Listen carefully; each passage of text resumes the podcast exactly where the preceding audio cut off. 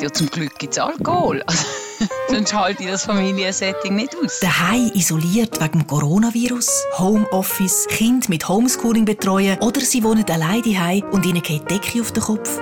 Wir begleiten sie mit dem neuen Podcast «Zusammen die Die Gara und Lena, total verschieden mit dem Virus isoliert, reden über die Ausnahmesituation. Gibt es irgendetwas, das du dann aber schon geschafft hast? Ja, ich habe schon Platten gekechert und nachher körperliche Leiden gehabt. Was passiert mit uns, wenn wir so lange daheim sitzen? Vor zehn Jahren hatte ich noch einen iPod gehabt und es hat mega viel Musik drauf, die ich irgendwie vor zehn Jahren gehört habe. Ich habe total Freude. Lena und Garo bringen alle Themen auf den Tisch beim virtuellen Feierabendbier.